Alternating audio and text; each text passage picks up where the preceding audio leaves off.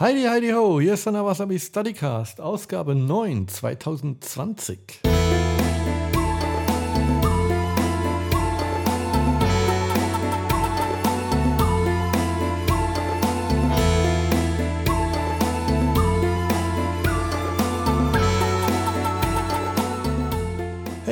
Ich habe ja schon äh, einen Monat oder zwei keine Folge mehr gesendet und heute geht es dafür bunt gemischt durch verschiedene Themen.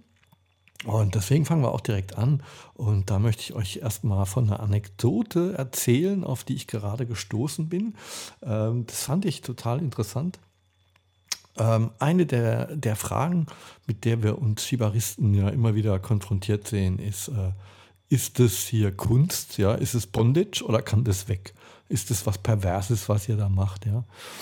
Und ähm, da wollte ich euch mal eine kleine Geschichte zu erzählen. Und zwar Anfang des letzten Jahrhunderts ähm, war es also so, dass reisende argentinische Musiker nach Paris gekommen sind, um da eine Shellac-Platte, ja, also den Vorläufer der Schallplatte, äh, aufzunehmen mit ihrer argentinischen Musik. Und äh, jetzt äh, ist ja so, äh, man muss ja auch in der Zeit von was leben, also lag es nahe, dort eine Tanzschule zu gründen, ja. Und so haben also die Franzosen den Tango kennengelernt. Und der hat sich wie ein Lauffeuer ja über ganz Paris ausgeweitet. Ja. Das wurde also von heute auf morgen zum Modetanz. Ja, und die, die Leute haben sich eng umschlungen, ja, äh, in erotischen Posen äh, sehr dicht beisammen, ja, übers Parkett geschoben. Und ähm, ja, das äh, wurde eine richtige Mode. Das, äh, Ähnliches fand nämlich äh, zeitgleich statt in Berlin, in Moskau, ja, in den großen Städten, in London und äh, so wurde also Europa äh, von heute auf morgen ja mit dem Tango-Virus befallen. Und äh, fand ich ganz interessant. Ähm, aber noch spannender wird's, äh, wenn man jetzt also unsere deutsche Geschichte ähm, dann noch mit reinnimmt. Also der Kaiser Wilhelm II., der fand das nicht so prickelnd, ja, mit dem Tango.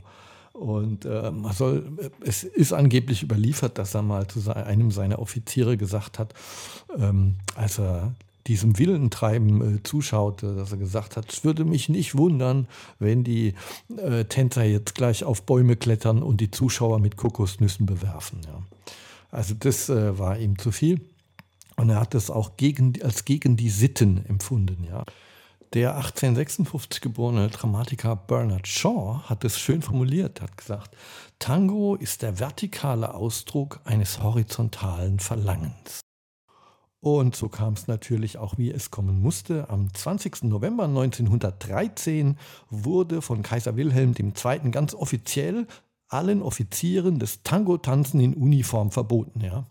Und äh, damals ist man praktisch immer in Uniform ausgegangen, ja, zum Tanzen. Und äh, damit war das Tango-Tanzen eigentlich ja untersagt. Und ähm, naja, Doof nur, dass äh, wenige Wochen später der eigene Kronprinz beim Tango-Tanzen erwischt wurde. Ja?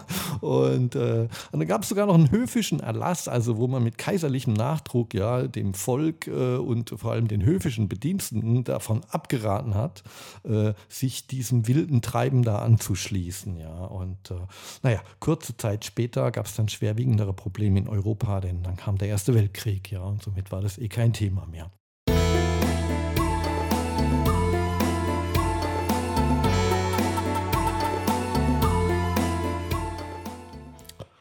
So, und dann war ich mal wieder in den Foren unterwegs und bin auf eine Frage gestoßen, die ich ganz spannend fand.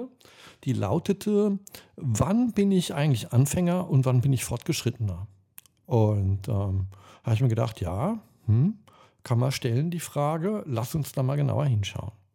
Wenn ich ähm, das Wort fortgeschritten mal ganz wörtlich nehme, ja, Fortschritt, fortschreiten, dann ist es ein sich fortbewegen, ja, auf irgendeiner Skala, sag ich mal, auf einer messbaren Skala. Wenn man das äh, durch Raum und Zeit nimmt, ja, könnte man Wegmarkierungen nehmen. Und sagen, jetzt bist du einen Kilometer gelaufen, jetzt bist du zwei Kilometer gelaufen, drei, vier, fünf und da vorne ist das Ziel. Das heißt, ich muss erstmal wissen, woher komme ich und wo möchte ich hin. Ja, so. Und dann kann ich dazwischen, ja, kann ich abstecken ja, und kann, kann mir eine Skala machen, ja. Oder wie mein Lateinlehrer früher mal gesagt hat, das wichtigste Wort im Leben ist Metrum, das Maß, ja. Wir können ohne das Metrum ja, können wir auch nichts messen. Ne? Wir brauchen eine Einteilung. Hier auf dem Tisch liegt jetzt zum Beispiel mein Lineal. Ja? Das ist erstmal nur ein Gegenstand. Und wäre das Lineal unbedruckt, also wenn es einfach nur ein Stück Holz wäre, ja, dann kann ich damit in der Nase bohren oder jemand den Hintern versohlen, aber ich kann damit nichts messen. Also das Lineal, also dieser Gegenstand, dieser längliche, wird erst zum Lineal durch das Metrum, ja, durch die Maßeinheit, die da drauf ist. Und ähm, die braucht es immer, ja. Und die fehlt leider der Frage. Ne? Also wenn ich jetzt hingehe und sage, bin ich, bin ich noch Anfänger oder bin ich fortgeschritten? Dann, dann fragt man sich, wo ist denn der Kontext? Wo ist denn das Metrum? Ähm, wo ist der Anfang und wo ist das Ziel? Also um was geht es denn hier mit anderen Worten? Ja? Anfänger in was und wo kommst du her und wo möchtest du hin?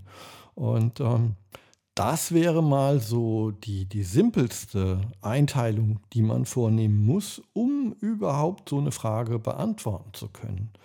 Aber jetzt äh, wissen äh, diejenigen, die öfter mal meinen Podcast hier hören, dass äh, das äh, viel zu einfach wäre. Das kann es nicht gewesen sein. Und äh, lass uns mal noch genauer hingucken. Wie sieht es denn in der Realität aus? Haben wir denn immer einen festen Anfangspunkt und ein klares Ziel? Und äh, ich bin der Meinung, also zumindest, wenn ich jetzt so über mein Leben so reflektiere, nein, da ist nicht immer ein klares Ziel, ja. Und ich erlebe das ja ständig im Dojo, dass Leute kommen und sagen, ja, ich möchte eigentlich nur mal wissen, wie man die Hände richtig fesselt oder wie ich meine Frau ins Bett fessel oder so. Ja, und dann zwei, drei Jahre später stehen die auf der Bühne und machen die ersten Sachen und du kriegst du da gar nicht mehr runter. Und das ist völlig drin in der Sache und hätten wahrscheinlich selber nicht gedacht, dass sich das Ziel nochmal so verschiebt, ja. Äh, aber auch der Anfang ist äh, eine dynamische Sache. Ähm, denn äh, wenn man mich jetzt fragen würde, wann hat denn das bei dir so angefangen? Dann müsste ich immer überlegen und mich künstlich festlegen, ja, und müsste für den Anfangspunkt irgendwie ein Datum finden, wo ich sage, da habe ich mit Bondage angefangen. Ja, dabei habe ich mich da schon als Kind für interessiert, ehrlich gesagt, ja, beim Indianerspielen. Also wo, wo, ist, wo ist denn da jetzt der Anfang und wo ist das Ende? Die sind dynamisch, ja. Und ähm, gerade in den Künsten hat man das ganz oft, ja, dass man natürlich, äh, dass man auf dem Weg, auf dem man sich befindet, ja, nochmal einfach das Ziel ändert, ja, weil, weil man neue Herausforderungen angeht oder eine neue Inspiration kriegt, ja. Und wenn wir das mit einer Reise vergleichen, ja, dann muss ich zum Beispiel äh, meine, meine Jugend denken hier Interrail-Ticket. Ich weiß nicht, wer das noch kennt von euch. Ja, da ging es doch nicht darum, irgendwie zu sagen, äh, hier, ich mache jetzt Interrail nach dem Abi und, und damit ich dann weiß, ich bin genau in 4,5 Monaten stehe ich in Barcelona und äh, was? Quatsch.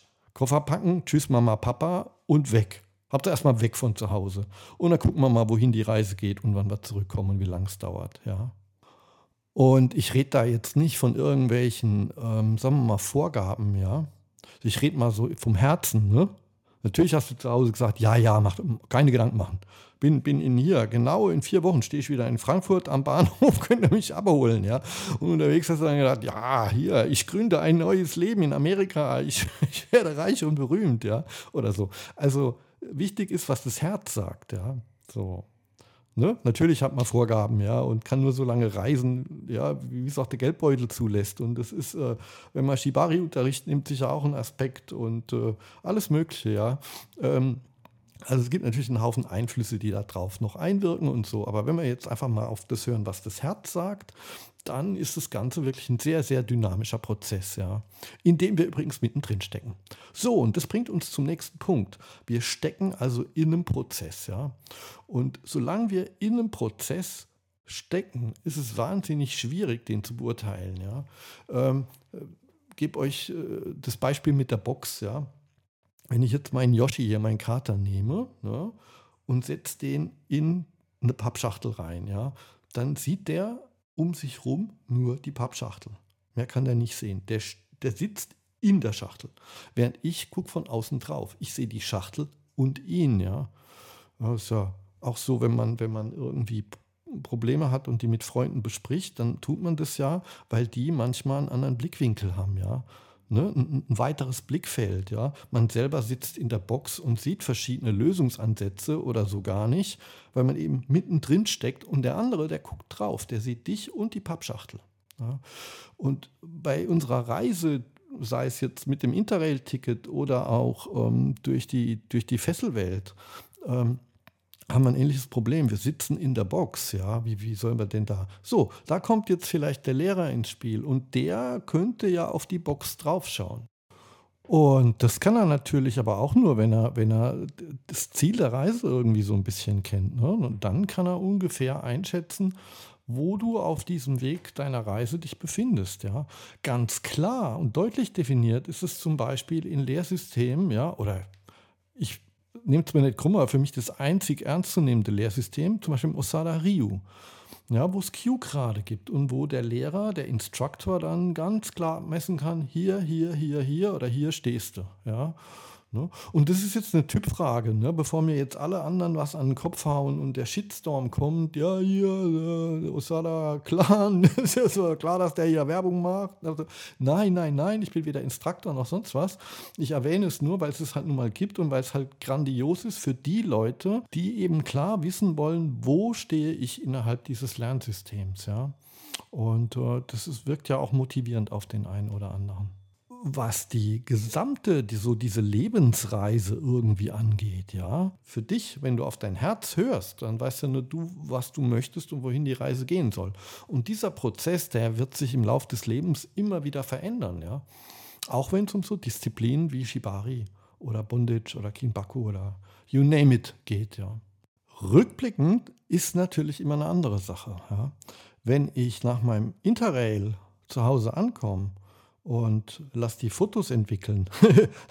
Schönes Bild, lass die in den Zeiten von Digitalkameras und lässt die Fotos entwickeln. Ich weiß nicht, ob sich da eine oder andere noch überhaupt daran erinnert, ja, dass man die Fotos wohin gebracht hat und, und darauf gefiebert hat. Und hoffentlich sind sowas geworden. Und ja, also auch das gab es mal. Und äh, das nur für die Jüngeren da draußen.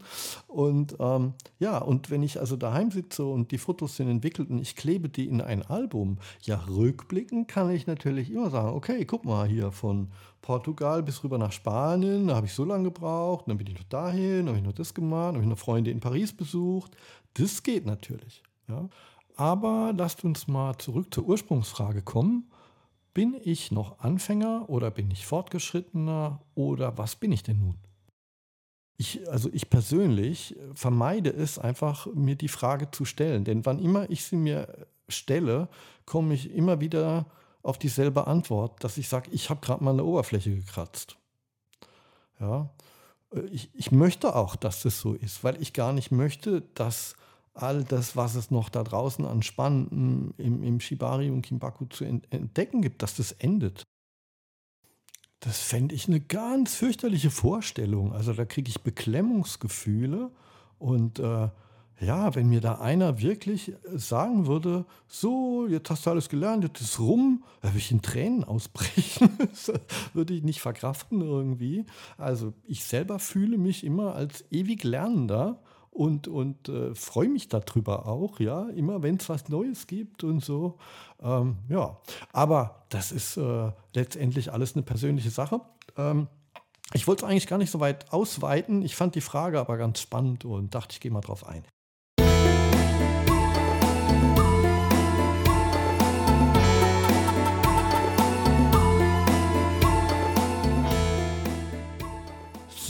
Und dann wollte ich noch was in ganz eigener Sache loswerden, ähm, einfach weil ich ganz viele Nachfragen bekommen habe und äh, da wollte ich noch für ein bisschen äh, Klarheit schaffen. Also, ich habe meine Grundkurse in der Länge erweitert, ja. Also die Stundenzahl hat sich erhöht. Und jetzt hat äh, der eine oder andere hat äh, im Detail Fragen gehabt, ja, wie, wie viel sind es denn jetzt pro Workshop und was ist dieses mit diesem ominösen Webinar? Und äh, darüber hinaus ist mir aber auch aufgefallen, es kamen auch Fragen von Leuten, die noch gar nicht bei mir waren, wie das überhaupt funktioniert. Und dann dachte ich, oh, auf dem Weg kann ich es ja auch mal loswerden. Also ich mache das bei mir im Dojo folgendermaßen. Es gibt drei Grundkurse. Ja? Also einer, der heißt Anfänger, der andere heißt Nevasa und der dritte ist ein Suspension-Grundkurs. Und jeder dieser drei Grundkurse umfasst drei Workshops. So. Das ist mal so die Basis, das sind die Basics, ja. Und ähm, das ist immer so, da lernt man alle Grundtechniken, die man so äh, irgendwie lernen sollte, damit man dann auch gut gerüstet ist, wenn man, ähm, das heißt bei mir, äh, Einzelunterricht nimmt oder vielleicht bei einem anderen Lehrer seine Ausbildung da fortsetzen möchte oder, oder, oder. Wobei, man sollte nie zu einem anderen Lehrer als zu mir gehen, das ist völlig klar, wie Kloßbrühe. So, aber ihr wisst, was ich meine. Ähm, da bin ich, glaube ich, ganz gut aufgestellt und äh, kann eine ganz gute Basis liefern. Und diese, äh, diese Workshops, diese drei Workshops pro Kurs, die dauern jetzt alle sechs Stunden statt vormals vier. Ja, und ähm, ist es dann mehr Lerninhalt? Nein, ist es nicht. Ähm, die Inhalte bleiben die gleichen. Ich möchte es nur entzerren. Ja, das war mir wichtig. Ähm, ja, früher ganz am Anfang haben wir die meisten von uns so drei Stunden Kurse gegeben. Das finde ich viel zu wenig. Also zumindest für meine Art des Unterrichtens. Ich weiß nicht, ob das daran liegt, dass ich so viel quatsche oder, aber das ist, also das, ich wüsste gar nicht mehr, wie ich da alles unterbringen soll. Vier Stunden waren dann besser und äh, ich war aber auch immer ein bisschen unglücklich damit. Und deswegen sechs Stunden ist schon nötig, finde ich, damit man auch einfach mal kein schlechtes Gewissen hat, wenn man zwischendrin aufs Klo muss oder Durst hat oder mal auch eine Pause braucht und sagt, du, äh, hier, lieber Nawasabi, ich bin mit meiner Partnerin, wir brauchen mal Verschnaufpause, wir gehen mal eine rauchen. Ja oft äh, ist ja gerade bei den äh, etwas emotionaleren Geschichten entsteht ja auch zwischen den Partnern mal Redebedarf. Und ich finde, das ist einfach, die Zeit muss sein. Sechs Stunden klingt erstmal viel, aber äh, es ist immer die Frage, was man draus macht. Und ich finde es halt cooler, wenn das Ganze ein bisschen relaxter ist als bisher. Ja, und dann habe ich über die Pandemiezeit ja äh, noch mehr Erfahrungen mit Online-Unterricht äh, gesammelt und ähm, das war super spannend. Ja, ich bin euch da auch äh, total dankbar, dass ihr das äh, angenommen habt, das Angebot. Nicht nur, nicht nur, weil es mir geholfen hat, den Dojo zu bezahlen, ja, sondern auch, weil es einfach tolle neue Erfahrungen sind mit einem neuen Medium. Und da wären wir wieder beim Thema Lernen. Ja. Und äh, das hat mir sehr viel äh, Freude bereitet. Und ähm, Jetzt habe ich die ganze Zeit überlegt, die letzten Wochen, Mensch, wie, wie kann man das noch irgendwie gewinnbringend nutzen, außer dass man jetzt sagt irgendwie, ja, für die ganz Faulen, ihr braucht jetzt noch nicht mehr, mehr ins Dojo äh, anreisen, ihr könnt einfach zu Hause von der Couch irgendwie Unterricht bekommen. Das kann es ja nicht sein. Und äh, da dachte ich, nee, man könnte das ja irgendwie hybridmäßig irgendwie einbringen, ja. Ähm, ganz oft ist es ja so, dass doch noch mal irgendwie nach drei, vier Wochen so Fragen entstehen. Man macht so einen Anfängerworkshop, ne, gerade bei den Anfängern, und, und dann ist die Aufregung so groß und, und da, da prasseln dann auch noch ein paar Worte, die man noch nie gehört hat, auf einen ein. Und am Ende des Tages weiß man dann vielleicht den ein oder anderen Handgriff doch nicht mehr, hat eine Bezeichnung vergessen oder aber auch, ähm, es entstehen Fragen zwischenmenschlicher Art vielleicht, die man sich gar nicht so getraut hat, vor anderen Workshop, Workshop-Teilnehmern irgendwie anzusprechen. Ne? Dass es äh, vielleicht innerhalb der Partnerschaft oder der Beziehung zu dem Fesselpartner Dinge gibt, ähm, die, die einen blockieren, äh, die man so aber nicht ansprechen wollte, weil da eben noch andere Leute irgendwie die ganze Zeit zugegen waren. Das ist ja bei einem Workshop nun mal so, ja. Auch wenn man sich da immer versucht, für jeden Zeit zu nehmen, irgendwie springt immer wer um einen rum. Das ist halt so. Äh, sonst wäre es ja Einzelunterricht. Und da dachte ich, das wäre doch cool, wenn man das wirklich irgendwie noch draufpackt und sagt, pass auf, ähm, wenn du schon irgendwie das Geld ausgibst und du kommst zu mir, dann sollst du in dem Punkt auch die bestmögliche Experience haben. Das heißt, du kannst auch im Nachgang noch ähm, nicht nur jetzt schreiben oder so, ja. Ich meine, das konnte man schon immer bei mir, dass man mich anruft oder schreibt, wenn irgendwie, wenn der Schuh wo drückt. Aber nee, dass man ganz klar sagt, nee, hier, du brauchst auch kein schlechtes Gewissen haben, sondern das gehört zu dem Paket, it's part of the package, das gehört dazu, 45 Minuten, Online-Session, Webinar, ja, nennt es, äh, wie ihr möchtet, ja. Und ich glaube, das ist eine coole Sache, ja. Und ich hoffe, ich hoffe, ihr nehmt das an. Also, das wäre so das neue Programm. Ach, jetzt sind ja 20 Minuten schon wieder um. Ich hätte noch ein paar Themen, aber die verschieben wir aufs nächste Mal. Und ja, dann wünsche ich euch mal äh, eine gute Sommerzeit. Ja, soweit, bis wir uns wieder sprechen und fühlt euch geknutscht und